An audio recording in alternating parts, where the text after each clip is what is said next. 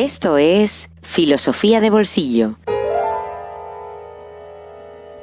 El podcast para aprender filosofía en cualquier lugar. Presentado por Diego Chivilotti.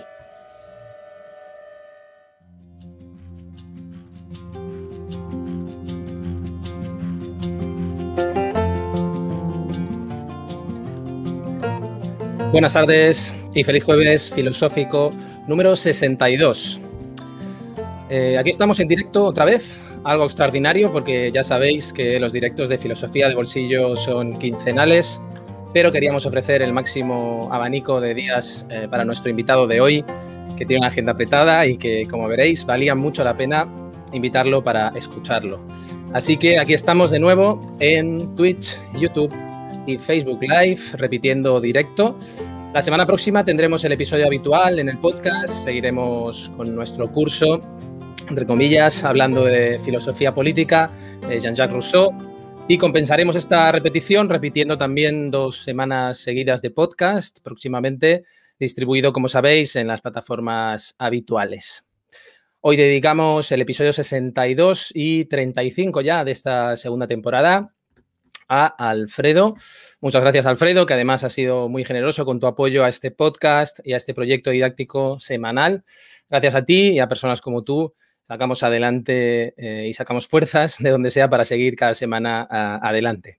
Y es un placer hacerlo con el respaldo, el entusiasmo y las ganas de aprender y de compartir que mostráis tanto en Patreon como en Telegram. Seguro que también muchos aprenderéis, mucho aprenderéis de este episodio. Espero que tanto como aprenderé yo. Un episodio en el que vamos a escuchar un discurso que no ha sido escuchado en este podcast, hay que decirlo. Diría un aspecto de la filosofía que no ha sido tratado, eh, me corregirá nuestro invitado, y que a veces es maltratado o ignorado desde el mundo académico, o al menos desde el mundo académico que yo personalmente he conocido, y no soy viejo, pero parece, o al menos eso espero, que las cosas vayan cambiando. ¿De qué hablo y por qué tanto suspense? Recuerdo en una clase en la universidad eh, cómo disfrutábamos hablando un día del idealismo alemán, de la libertad, la naturaleza, de esas cosas que aparecen en las clases de filosofía a veces. Eh, en un momento se detuvo el profesor, nos señaló la ventana y nos dijo, ojo, que ahí fuera todo es distinto. Aquí estamos en un ambiente bucólico en la universidad, pero afuera las cosas son diferentes. Y yo me preguntaba por qué si nada es ajeno a, la filosofía. Pues bien, en relación con eso, tengo aquí sobre mi mesa uno de los libros que más me ha hecho pensar en este año, eh, incluso diría en los últimos años. Y eso es mucho decir porque sabéis que como mínimo en esta temporada, desde finales de septiembre, hemos hablado de muchos y, grandes libros. Filosofía aplicada experiencial es su título. Eh, más allá del postureo filosófico, su elocuente subtítulo, incluso provocador, y tenemos hoy la inmersa suerte de tener a su autor con nosotros. Buenas tardes, José, y bienvenido. Hola, buenas tardes, Diego. Eh, bien hallado. Muchas gracias. Exacto. Muchas gracias por estar aquí, José, y, por venir a este espacio virtual eh, y estrellado ahora mismo que es Filosofía de Bolsillo. José Barrientos Rastrojo es filósofo, profesor de la Universidad de Sevilla, con estancias de investigación en universidades de prestigio internacional, eh, Harvard, Cambridge, Princeton, la UNAM, eh, director de la revista internacional de filosofía aplicada a ser, una suma de hacer y ser, tengo entendido, director del proyecto experimental de filosofía aplicada en prisiones Boecio, autor de libros como Introducción al asesoramiento y la orientación filosófica, o por ejemplo Peter Singer, Senderos para un giro copernicano ético, muchos libros y publicaciones y muchas cosas más que no acabaríamos de enumerar y que podéis descubrir buscándolo en las redes sociales y en general en todos los materiales que hay sobre su trabajo en Internet. Bueno, en primer lugar, ¿cómo te encuentras? Supongo que muy atareado entre tu labor docente, investigadora, divulgativa. Sí, la verdad es que los últimos tiempos bastante atareado. Bueno, en los últimos tiempos no, la verdad es que suelo estar atareado y ahora ya un poquito acalorado porque aquí ya empezamos con, el calor de verano. Parece ser que van a bajar a partir de, de, mañana pasado, pero sí empezamos ya aquí a tener un poquito de calor. En, la, en el calor andaluz, ¿no? Sí, Sevilla. Exacto. Muy bien. Tienes una experiencia, larga experiencia de, más de dos décadas en la filosofía aplicada. te lo han preguntado muchas veces, pero para los que nos escuchan, que ya han ido llegando, Cristina, Esteban, eh, Peón Caminero, Jorge, para los que no, han escuchado hablar de ella o no, saben muy bien, ¿qué deberíamos entender por filosofía aplicada y, si es un complemento de la filosofía teórica y práctica, que es la que habitualmente se enseña cuando se habla? Sí, la filosofía aplicada efectivamente es un complemento, aunque se distingue de la filosofía teórico-práctica. La filosofía teórico-práctica, en términos generales, es esa historia de la filosofía, esa conceptualidad que nos enseñan dentro de la carrera, en donde nos enseñan, pues, qué es la felicidad, para un conjunto de autores, qué es la libertad para un conjunto de autores, eh, los temas clásicos de la propia filosofía, ¿no? O también inclusive eh, qué es la hermenéutica, qué es la teoría del conocimiento, la epistemología. Sin embargo, en filosofía aplicada lo que intentamos es encarnar eh, de facto esas teorías. Es decir, no solo vamos a trabajar la hermenéutica en términos generales, sino que nos vamos a dar cuenta de que, por ejemplo, Merleau-Ponty desarrolla una hermenéutica corporal y en lugar de dar la teoría, o perdón, además de dar la teoría, lo que hacemos es talleres en donde ayudamos a la gente a entender desde el cuerpo, por ejemplo, por poner un ejemplo. O un segundo ejemplo, eh, en lugar de estudiar eh, el concepto de asombro, bien sea en Aristóteles o bien sea en Rachel Carson, famosa por Primavera Silenciosa. Ella tiene un librito que se llama El sentido del asombro, donde explica cómo enseñó o cómo desarrolló en uno de sus sobrinos las capacidades de asombro. Aquí no se trata de explicar la teoría del asombro en Aristóteles o en, eh, Rachel Carson, o no solo se trata de eso, sino se trata de, en ciertos talleres, ayudar a las personas a que desarrollen sus capacidades de asombro. Algo que, por ejemplo, pues en, en nuestra situación pues tenemos poco desarrollado. Igual que eso, pues en consulta, ¿no? Utilizar también metodologías de trabajo filosófico, fenomenológicas, hermenéuticas, analíticas, eh, para ayudar a la gente a que afronten determinadas cuestiones. Digo bien, afronten y no necesariamente resuelvan problemas, sino que afronten ciertas cuestiones de una forma más profunda. No sé si claro. con estos ejemplos podría ser un poco claro. Totalmente, clarísimo. Eh, precisamente en este libro del que estamos hablando hoy, eh, hablas al inicio de la búsqueda de una filosofía que no incluya que no, perdón, que no solo influya en, nuestras ideas, eh, sino que transforme nuestra existencia, ¿no? Porque las ideas están determinadas eh, por lo que somos y esto parte de las experiencias vitales también. ¿Crees que la filosofía occidental eh, perdió ese camino durante mucho tiempo y lo debe reencontrar de alguna manera? Si vamos a los propios, vamos a hablar desde los teóricos, ¿no? Ya que yo soy un aplicado. Si vamos a los propios teóricos, hay un autor que es Pierre Adot, que muchos de vosotros conoceréis, uno de los especialistas en historia de la filosofía antigua, que dice que precisamente durante mucho tiempo la parte, digamos, aplicada y la teórica de la filosofía estuvieron unidas. Por ejemplo, en la filosofía estoica, tendrá que ver, por cierto, con Boecio, en donde eh, los estoicos no nos animaban eh, a conocer la filosofía desde una perspectiva teórica, sino a provocar un cambio dentro del sujeto. Y para ello eh, realizaban ciertos ejercicios filosóficos, la prosoqué, la diacrisis, ejercicios específicamente filosóficos. ¿Qué es lo que dice Pieradot? Que a partir de la... Mm, que eso sucede prácticamente hasta la Edad Media.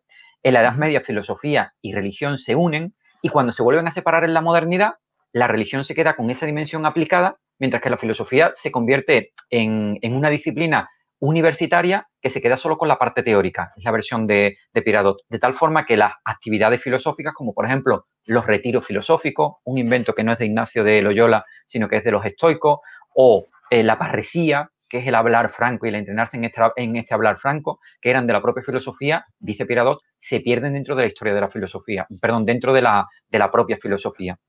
Eh, y en ese sentido, pues hay autores en filosofía aplicada como Ran Lahab que van a decir que efectivamente la filosofía aplicada es una nueva versión de una antigua tradición. Es decir, no estamos haciendo tampoco algo nuevo. Estamos, de alguna forma, volviendo a dar un impulso a un modo específico de hacer filosofía eh, y en ese sentido, pues la filosofía aplicada es un modo de completar a la, filosofía, porque más allá o además de conocer la teoría de determinados autores, al vivir esa teoría llegamos a un conocimiento de, de las teorías pues mucho más profundo. Es decir, no es lo mismo eh, conocer qué es la prosoqué, la atención plena, podríamos decir, en términos generales, en los estoicos, solo conociendo la teoría, a que estemos haciendo talleres sobre atención plena y uno llega a un conocimiento, digamos, experiencial o vivencial de qué es eso de la, de la prosoqué. Entonces, de alguna forma, complementaría el, trabajo eh, filosófico. Y es la situación que tenemos ahora.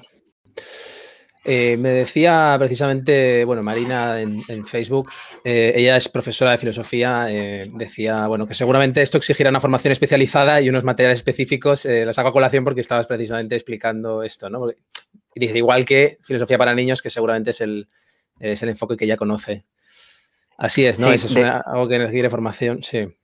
Claro, aquí hay, eso sí es una, una cuestión interesante, sobre todo porque hay que tener mucho cuidado en estos campos novedoso. Bueno, llevamos 20 años en España, la disciplina lleva como 50 o 60 años a nivel internacional, pero sigue siendo muy novedosa, ¿no? Y como hablábamos antes, es verdad que inclusive en filosofía para niños, si Marina ha trabajado en, este tema, pues sabe que hay gente que hace un cursillito de un fin de semana o de un mes y al mes siguiente está abriendo sus propios cursos. Y entonces hay que tener mucho cuidado también un poco con quien está dando esa propia formación.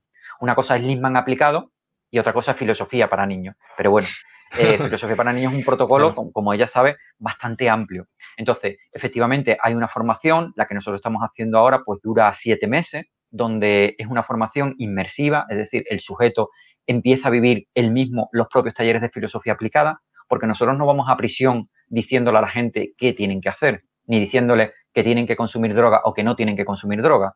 O como yo les digo, a mí me da igual que cuando yo acabe eh, los talleres en prisión, si me tenéis que matar, me matáis pero por, por favor, mm, me lo tenéis que justificar. Porque si hemos estado trabajando aquí pensamiento crítico, por favor, me matáis, pero con razones. Si no, no me matéis. ¿Vale?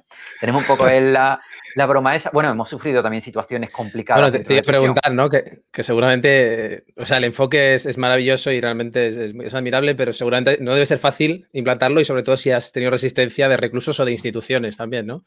Sí, eh, fíjate, acabando con la pregunta, efectivamente tenemos un, un, protocolo para trabajar en, en filosofía aplicada, tenemos material para trabajar en filosofía aplicada, estamos trabajando de todas formas y estamos sacando, y el libro este, Filosofía aplicada experiencial, es, una introducción, bueno, una introducción bastante completa sobre, sobre este tema, eh, pero yo creo que sí, o sea que inclusive hay otro libro, Plomo Filosofía, que saldrá dentro de, algunos meses con cada uno de, esos talleres.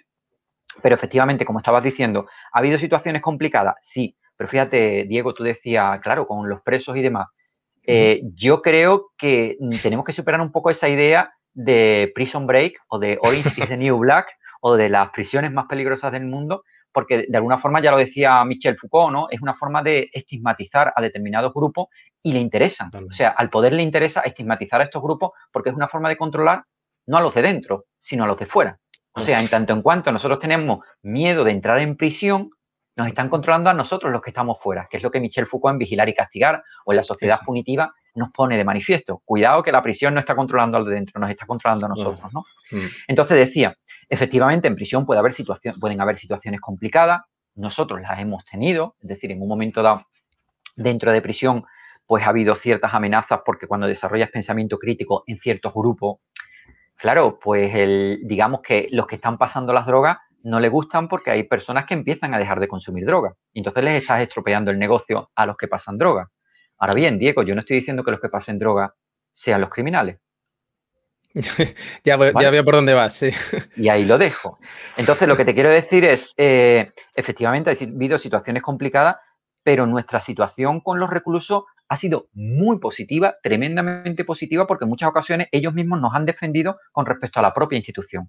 Y tampoco quiero caer en lo contrario, ¿vale? En decir, no, los presos son, son los buenos y son eh, unas víctimas del sistema. No, los presos que van a ser unas víctimas del sistema. Los presos pueden haber matado, pueden haber violado y pueden haber hecho una serie de circunstancias. Es verdad que nosotros tenemos una responsabilidad ahí y tenemos una responsabilidad mm, en muchos sentidos y, y también en el sentido de estigmatización, porque porque yo preguntaría quién de los que nos están viendo se atrevería a contratar a alguien que ha estado en prisión por pederastia para cuidar a sus hijos, a pesar de que ya haya cumplido su pena. O quién eh, se atrevería a, mm, no lo sé, a tener una relación sin ningún tipo de problema, eh, si es una chica, bueno, si es un chico y ha estado en prisión eh, por violación resulta que ya la cosa no está, no está tan clara. o si, por ejemplo, tenemos a un hombre o una mujer que está trabajando en nuestra casa, pues no lo sé, para ayudarnos a limpiar o lo que sea, y nos enteramos que, bueno, que ha estado en prisión porque se dedicaba a robar. Fijaros, es un tema de estigmatización que nosotros mismos tenemos. Entonces, lo que te quería decir, sí ha habido situaciones complicadas dentro de prisión, pero no siempre han sido por los presos. También te, también te tengo que decir que, que nosotros hemos tenido la suerte sobre todo más en prisiones latinoamericanas que en prisiones españolas, porque aquí son muy garantistas, que nos han dado la posibilidad de, sin conocernos en muchas ocasiones, de abrirnos las prisiones para hacer nuestros talleres. Y en ese sentido, pues yo estoy muy agradecido tanto a la gente de la prisión de Serra Azul, aquí en España la, prisión de, Gran Canaria, por ejemplo, o la prisión de, del Buen Pastor que nos van a abrir en Colombia, o Santa Marta Catitla en México, en fin, la verdad es que en ese sentido nos han abierto y además no, en Iberoamérica aprendimos una cosa y es que los talleres no solo hay que darlos con los presos, sino que los talleres en Iberoamérica son más interesantes y más necesarios con eh, los propios guaruras, es decir, los custodios, los funcionarios de prisiones. funcionarios. Sí, que directamente con los presos. A mí me lo decían, ¿no? Pepe, esto está muy bien, pero si con los propios policías no se trabaja, pues a lo mejor los resultados no van a ser los mismos. O los directivos de la prisión claro, para involucrar a todo el, todo el sistema. Eh, me gustaría que nos hablaras de, eh, ahora que estamos hablando de, esta intervención, del papel de la teoría crítica, ¿no? que ha aparecido, ha sobrevolado ya eh, desde Horkheimer y Adorno hasta Honneth, ¿no? en, la, en, la, filosofía aplicada. Y si crees que es la herramienta más potente que tenemos para desvelar la ideología de un sistema. Yo creo que no solo ellos. De hecho, a mí la, la teoría crítica, la, la primera escuela de Frankfurt, eh, mm, me interesa. De hecho, es la que normalmente se, suele enseñar y se suele estudiar. Luego, al final, llegamos a Habermas, pero siempre nos queda un poco de la, escuela de, la escuela de Frankfurt, de la teoría crítica, la idea de la dialéctica negativa de Horkheimer y, Adorno. Sin embargo, es cierto, hay un libro que se llama Gran Hotel Abismo de Jeffries, en donde desarrolla las inconsistencias de, de, Adorno y de Horkheimer. Es decir, cuando Horkheimer llega a Estados Unidos, lo primero que le dice la escuela de Frankfurt es, claro, eran marxistas. Bueno, provenía de la escuela marxista. La escuela, de Frankfurt era inicialmente una escuela de estudios marxistas. Y lo primero que dice, se van a Estados Unidos, el marxismo, el comunismo está siendo perseguido, y lo primero que le dice es, aquí lo que, señores, lo primero que hay que hacer es no escribir en inglés, sino escribir en alemán. ¿Por qué? Hombre, porque no vayan a creerse esta gente que somos lo que somos. De hecho, hubo espías dentro de la propia escuela de Frankfurt. Eh, además, eh, además tenemos un problema y es que a nosotros nos está financiando la Fundación Rockefeller. Con lo cual eh, se da un poco esa situación que ya se había dado previamente en Alemania, cuando hay que tener en cuenta que Jorge y Adorno son, son hijos de judíos que están dentro del sistema que Jorge y Adorno están criticando. Y además se da un poco la situación ya en el año 68, cuando ya Jorge no está con, con Adorno, en donde el propio Marcuse le va a decir a, Adorno, es el momento de hacer la revolución, y Adorno dice que no. Adorno, cuando hay una sentada en la escuela de Frankfurt en el año 68, lo que hace, es uno de los grandes temas que se hablan mucho, lo que hace es levantar un teléfono para llamar a la policía, lo cual a nivel simbólico fue lamentable. Es verdad que él había pensado que en el mayo del 68 era una nueva forma de autoritarismo y entonces da un paso atrás. Pero en ese sentido, la primera escuela de Frankfurt para mí mm, es un poquito polémica. Ahora bien, la segunda, que es mucho más, está mucho más también en nuestro contexto, es aquella que mm. dice que no necesariamente hay que destruir el sistema, sino que dentro del sistema en el cual estamos viviendo hay elementos que hay que fortalecer y hay elementos mm. que, bueno, que por supuesto que hay que degradar. Y en ese sentido, Habermas, me parece que estoy dando aquí la, clase de corrientes actuales. muy interesante. Pero, en ese sentido. En ese sentido, Habermas dice, cuidado, que nosotros podemos alienarnos, cosificarnos si eh, tenemos una relación con otros sujetos donde estamos buscando nuestros propios intereses. ¿Por qué? Porque convierto al otro en un recurso humano, es decir, algo que me sirve para mis propios intereses, pero hay otra forma de realizar acciones, que son acciones comunicativas donde yo no estoy buscando mis propios intereses, sino simplemente, por así decir, abrir la comunidad, hacerme amigo de la otra persona, habitar con la otra persona. En ese sentido, eh, yo creo que Habermas es muy interesante precisamente para el desarrollo de lo que nosotros estamos haciendo, desarrollar estas capacidades, uno. Y segunda cuestión, Jones. A mí me parece crucial Jones mm. porque Jones, la teoría de Jones es la teoría del reconocimiento, que no la inicia él, que el término es de Hegel, pero bueno, él es el que la desarrolla, y la teoría también de la, eh, del, desprecio. Y él habla de que hay tres tipos de reconocimiento, el amor, los derechos humanos, eh, los derechos, perdón, sociales y la solidaridad, y tres formas de exclusión social, o perdón, tres formas de menosprecio, que son la violencia, perdón, la violación o el maltrato, eh, la exclusión social, la falta de derecho y, no me acuerdo, bueno, y un tercer tipo.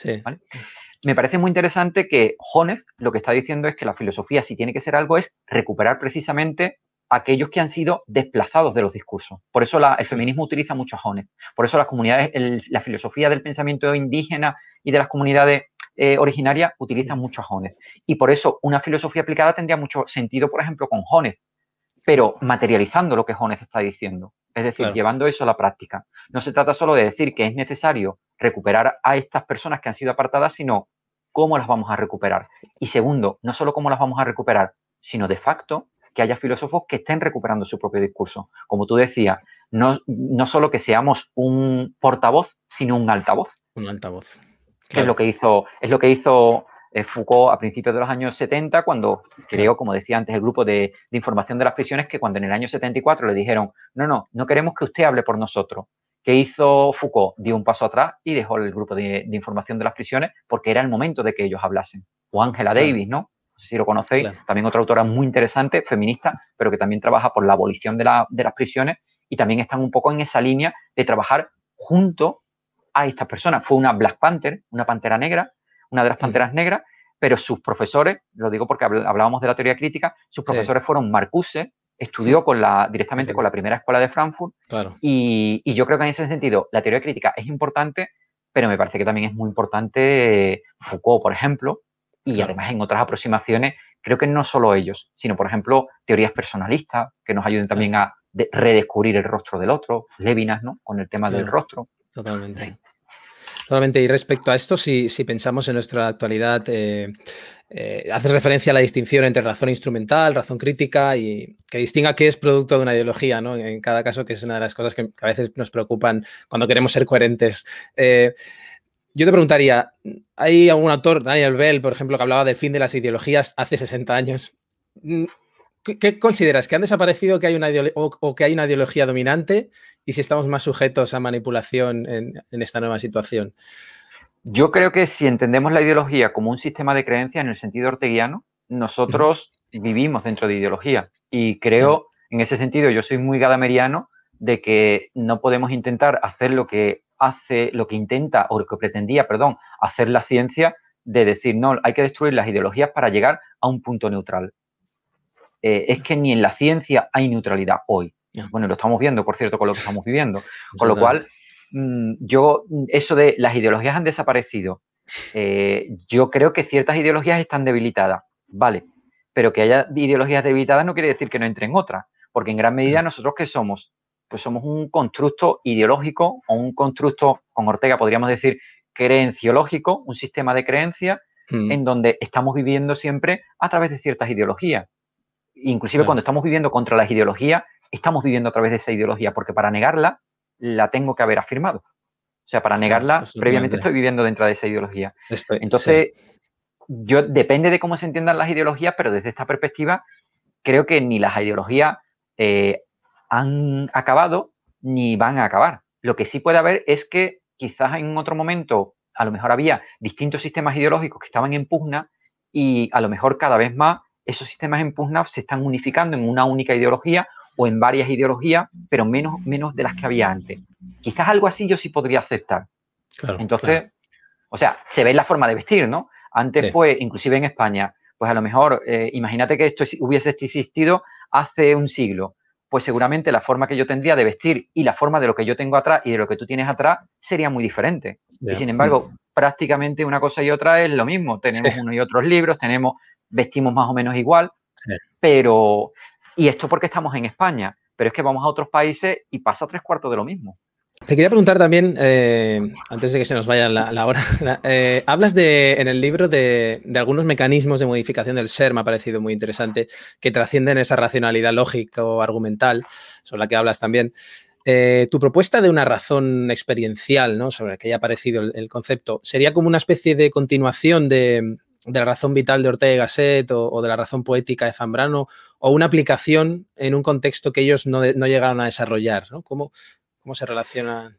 Yo con Ortega diría que no. Yo, cuando, cuando yo fui a hacer mi tesis doctoral, mi primera idea era hacerla sobre Ortega y Gasset, la razón vital de Ortega. Pero pronto me di cuenta de que en realidad mm, lo que él hacía era no hacer una razón vital, sino una razón sobre la vida.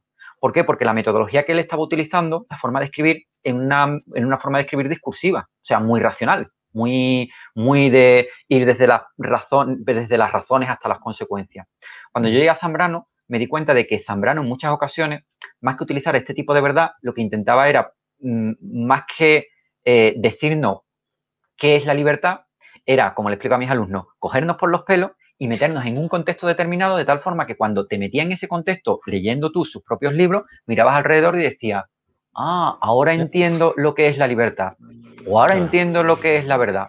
Pero en realidad ella no lo explicaba. Ella te metía dentro de ese concepto, contexto, que es algo que pasa muchas veces en la literatura. Uno lee una novela y cuando se mete tanto en la literatura, en la novela, llega un momento en donde uno mira alrededor y de pronto entiende ciertas cosas y el autor no lo ha explicado.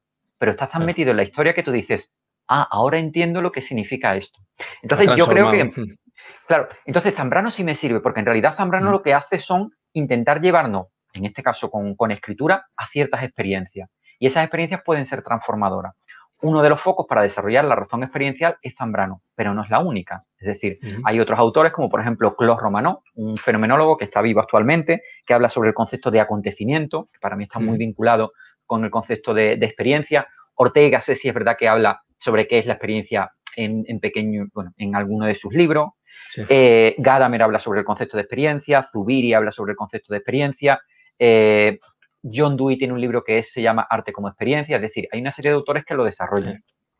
Pero en términos generales, como decía antes, la experiencia es ayudar a los sujetos a que a partir de que tengan ciertas experiencias lleguen a ciertas comprensiones. Y te pongo un, un segundo caso, ¿vale? O un tercer caso. Imagínate que me llega, bueno, no te lo imagines, es real. Alguien que me llega a la consulta, la madre de un chico que me llega a consulta y me dice, Pepe, mi problema es que mi hijo se va por las noches eh, con los amigos y se ponen a hacer carreras con las motos y cualquier día se va a matar. Y yo estoy harta de hablar con él, de explicarle cuáles son los peligros, le he llevado hasta encuestas del porcentaje de gente y no hay forma. Entonces lo que vengo es a que me lo convenza para que no haga carrera. Entonces yo lo primero que le dije es lo que le explico a todo el mundo. Yo no convenzo a nadie, sino que simplemente yo ayudo a que las personas razonen y es posible que lo que consigamos en la consulta es que él entienda que esto es algo negativo, pero también es posible que entienda todo lo contrario. Es decir, que en lugar de hacer dos carreras al mes, haga seis carreras. O sea, porque yo no le voy a poner la solución. O sea, filosofía aplicada no le dice a nadie qué tiene que hacer. ¿Quieres que trabajemos? Sí, sí, vamos a trabajar. Empezamos a trabajar. Y entonces, este chico, eh, estuvimos un poco tiempo trabajando porque este chico cambia directamente su comportamiento en un momento determinado. Y te puedes imaginar cuándo es, ¿no, Diego? A través de una experiencia. A través, sí, ya me imagino ya. ¿Qué es? No te devuelvo ya la pregunta. Con algún consumo de, no, este chico eh, hacía sus carreras y demás y tal, y como decía antes con el tema de la muerte, resulta que uno de sus amigos más cercanos tiene un accidente con la moto y se mata. Ah, claro, claro. En ese momento, fíjate, tiene un aprendizaje experiencial que le hace darse cuenta que la vida es breve y del peligro precisamente de eso. Ahí es donde va el tema experiencial. No se trata, por muchas razones que yo le hubiese dado, él estaba dentro de un marco creencial que diría Ortega específico y él hubiera siempre justificado en otra determinada línea. ¿Cómo podemos hacer que esa persona se dé cuenta o cambie su comportamiento si es que lo queremos cambiar? Teniendo ciertas experiencias. Bueno, pues ve por ahí. Es decir, mm, ¿quiere seguir? Pues sigue. En el momento en que este chico tiene a alguien cercano que fallece, la dimensión de la muerte entra dentro de su vida y él no quiere morir. Claro, es una vivencia desde claro, que sería eh, una vivencia que es la que no permite el discurso simplemente, ¿no? Que no acaba de, incidir, ¿no? De influir en la persona.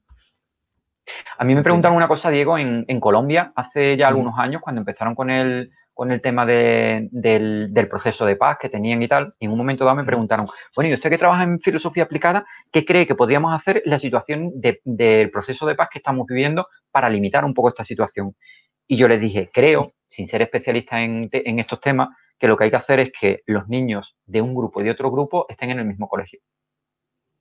Me dijeron, bueno, ¿y, por qué eso? Y digo, es muy fácil, porque si tú tienes a una persona del otro grupo al que no vive, ese niño el día de mañana va a matar a, su, a la otra persona. Pero si tú te has criado con un chaval, tú no matas a un amigo tuyo. Tú no puedes matar a un amigo tuyo. O por lo menos te va a costar mucho matar a un amigo tuyo. Ese, esa persona no es solo alguien que viva lejos. Esa persona es parte de tu propia vida. Esto que yo explico con palabras, eh, cuando uno está viviendo con su propio amigo y se lo encuentra y se lo encuentra en el campo de batalla, dice, eh, yo no te puedo matar, ¿por qué? Porque eres mi amigo y a los amigos no se les mata. Pero esto no, era no es una afirmación en este caso teórica, sino que es una afirmación vivencial. A los amigos no se les mata y tú eres mi amigo. Entonces, por ahí es por donde iría un poco el, tema experiencial y el tema un poco de, cambios, ¿no? Y de ejercitaciones. Claro, y de ejercitación, sí. Bueno, Belén está encantada de, la, de, que se acerca a la filosofía. Ah, te quería preguntar por alguna cuestión de, una cuestión antes de acabar, de que no, que no, hemos tocado apenas o hemos, has tocado un poco, pero te queda un poco en el tintero. Eh, ¿Crees que la filosofía también podría ser, la filosofía aplicada podría ser una herramienta también para ser capaces de romper con el eurocentrismo, ¿no? Porque hace referencia a otros modos de pensamiento, ¿no? Como el que recoge León Portilla de los mexicas. Eh, cómo ha sido tu experiencia en ese, aspecto, ¿no? Eh, que, has tenido tanta y que tienes tanto trabajo en en Latinoamérica? Te, contesto a ti, le contesto a Belén, ya que he hablado un poco del tema del fútbol.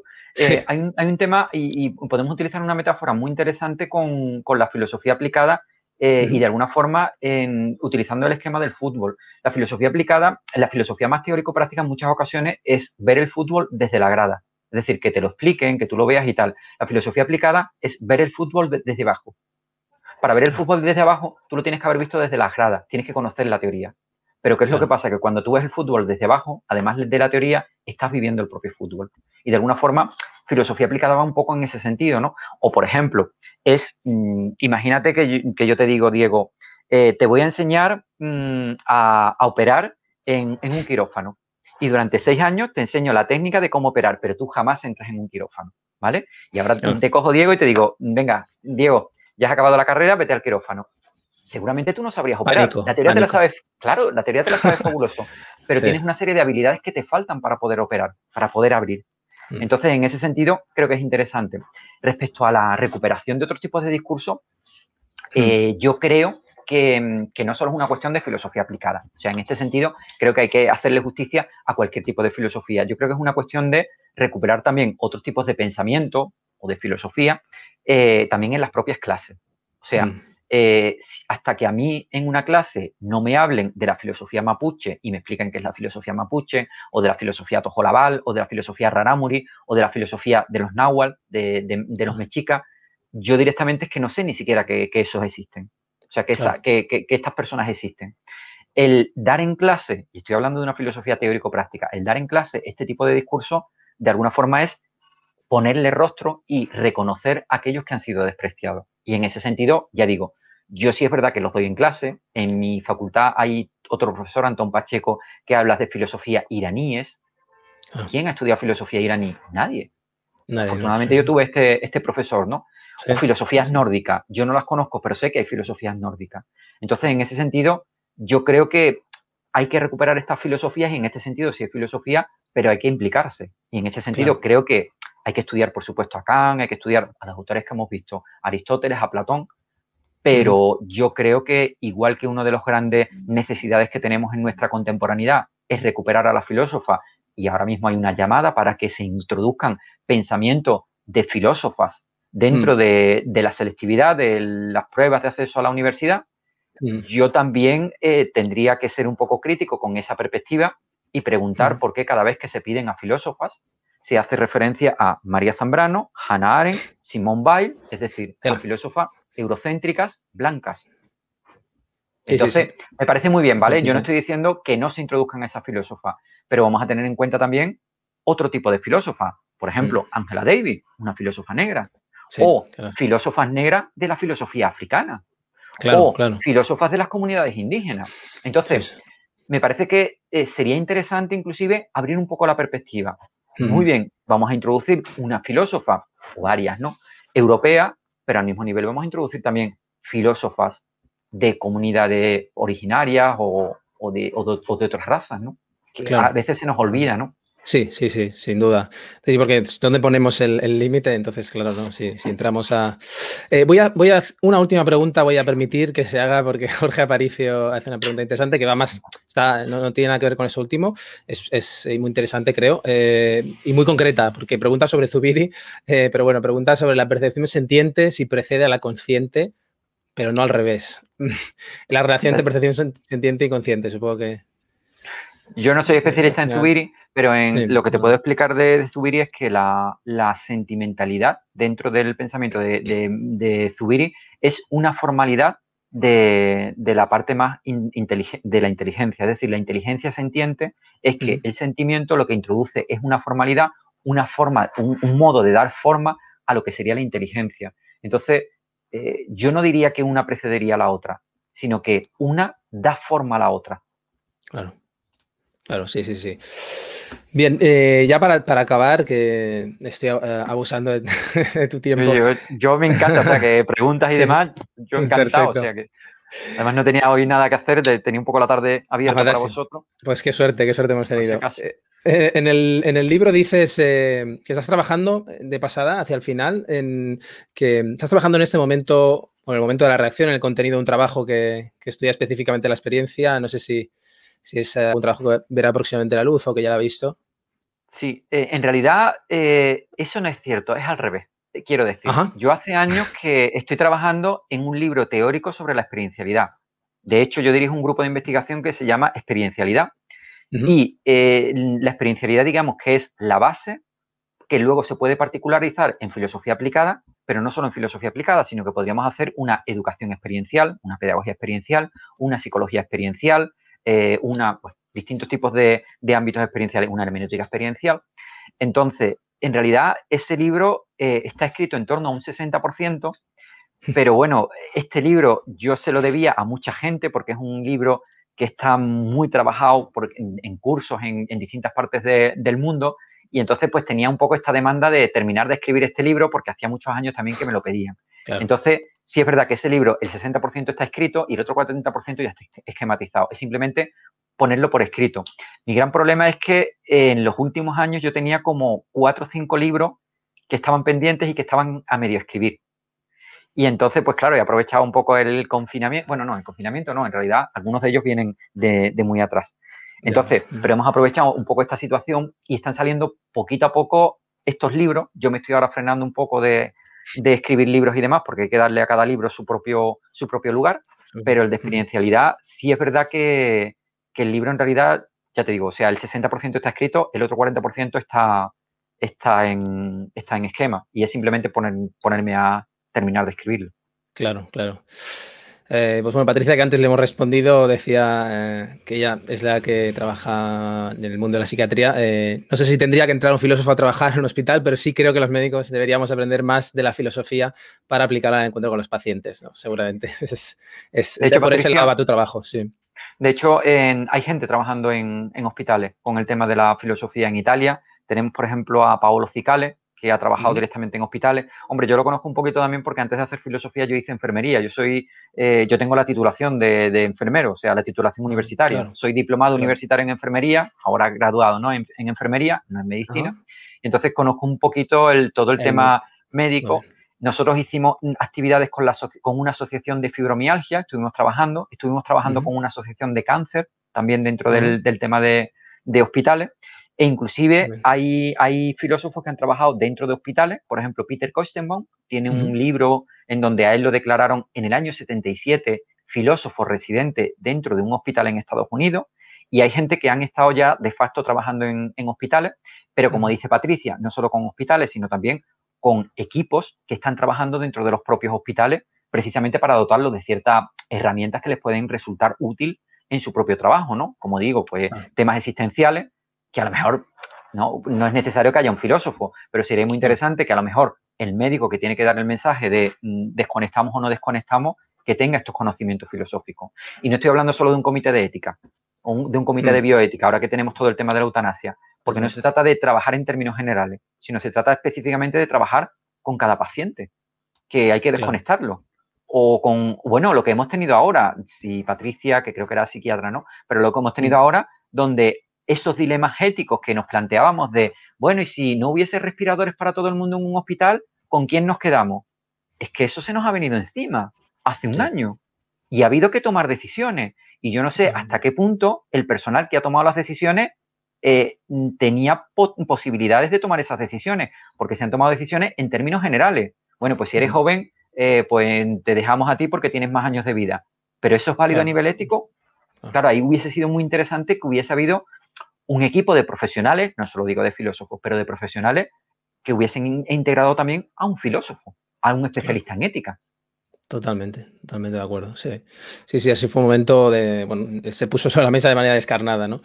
Em, Presente y futuro de, José Barrientos. Eh, organizas un, este curso online al que has eh, hecho mención sobre filosofía aplicada eh, con personas en riesgo de exclusión social en San Petersburgo, en el marco de este International Conference on Philosophical Practice número 16. No sé si llegamos a tiempo para inscribirnos y no sé si, o si no es así, si hay otras oportunidades. No lo sé, pero bueno, la cuestión es... Claro, supongo que no lo sabes ponerse en contacto cuanto antes. Claro, eh, la formación no es una formación que haya que ir a Rusia, es una formación online, con lo cual es la ventaja también, claro, es la ventaja un poco que también que tiene porque habitualmente cuando estos cursos se han impartido, se han impartido presencialmente, pero claro, irse a San Petersburgo tiene un coste añadido, ¿no? Lo bueno que tienen estos cursos es precisamente que son eh, cursos online. Lo bueno es que precisamente yo he tenido la suerte, va a haber, eh, si no me equivoco, tres cursos antes del Congreso. O sea, solo han elegido a tres filósofos de todo el mundo para hacer estos cursos. Yo he tenido la suerte de que uno de los cursos precisamente va a ser el que, el que yo desarrollo y bueno, tiene un poco el atractivo ese de que desarrollamos filosofía aplicada, no en términos generales, sino cómo se podría desarrollar precisamente con personas en riesgo de exclusión social. Tiene otro elemento interesante y es que es un crash course, un curso intensivo, con lo cual es un curso que se hace en un día.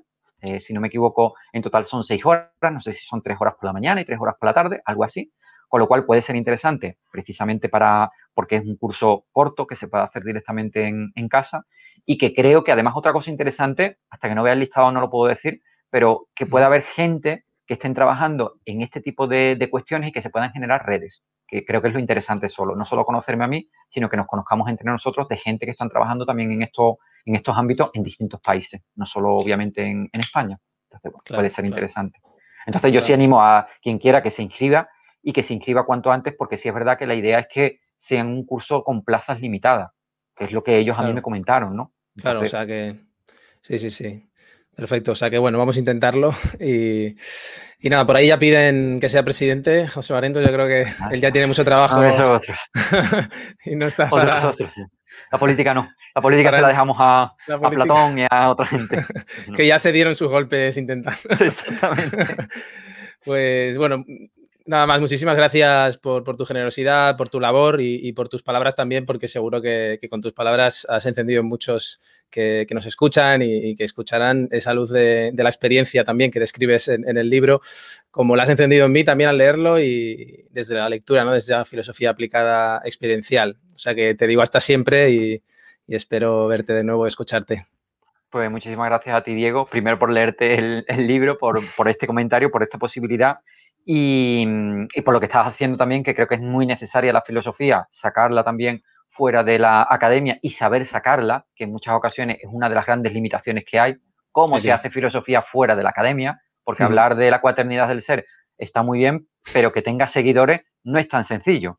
Entonces, pues saber sacarla también es muy importante y por supuesto a todos los que y a todas las que me habéis hecho preguntas, que creo que siempre es un aliciente en, este tipo de cuestiones, porque también un poco hacen pensar, sobre todo a mí me sirven después de, hacer las entrevistas, pensar en algunas preguntas que me habéis hecho, que yo las respondo muy rápidamente, pero en realidad en muchas ocasiones me quedo un poco pensando y digo, bueno, a ver cómo salimos, pero creo que es lo, interesante, ¿no?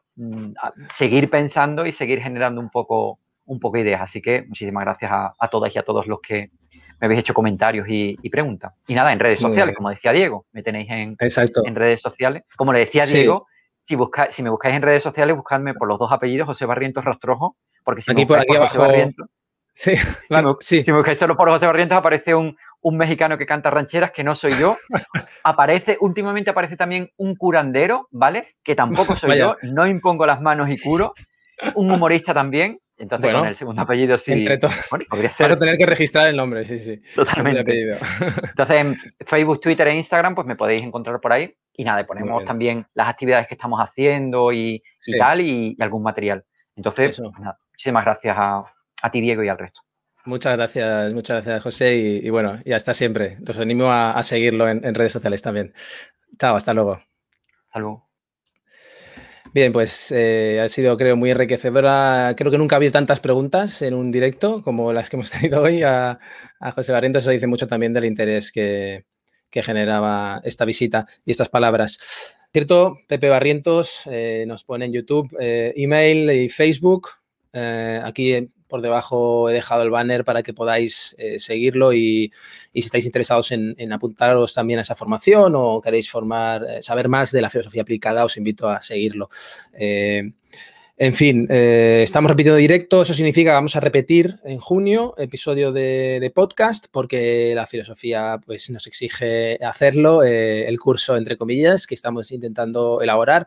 La próxima semana seguiremos adelante con el pensamiento político de Rousseau, tendremos la sección habitual de libros, todo estará disponible de forma parcial a partir de las 6 de la mañana, el jueves 27 de mayo, y normalmente, y si no pasa nada, el episodio completo un día antes en Patreon. Y será ya el 3 de junio cuando vamos a volver al directo.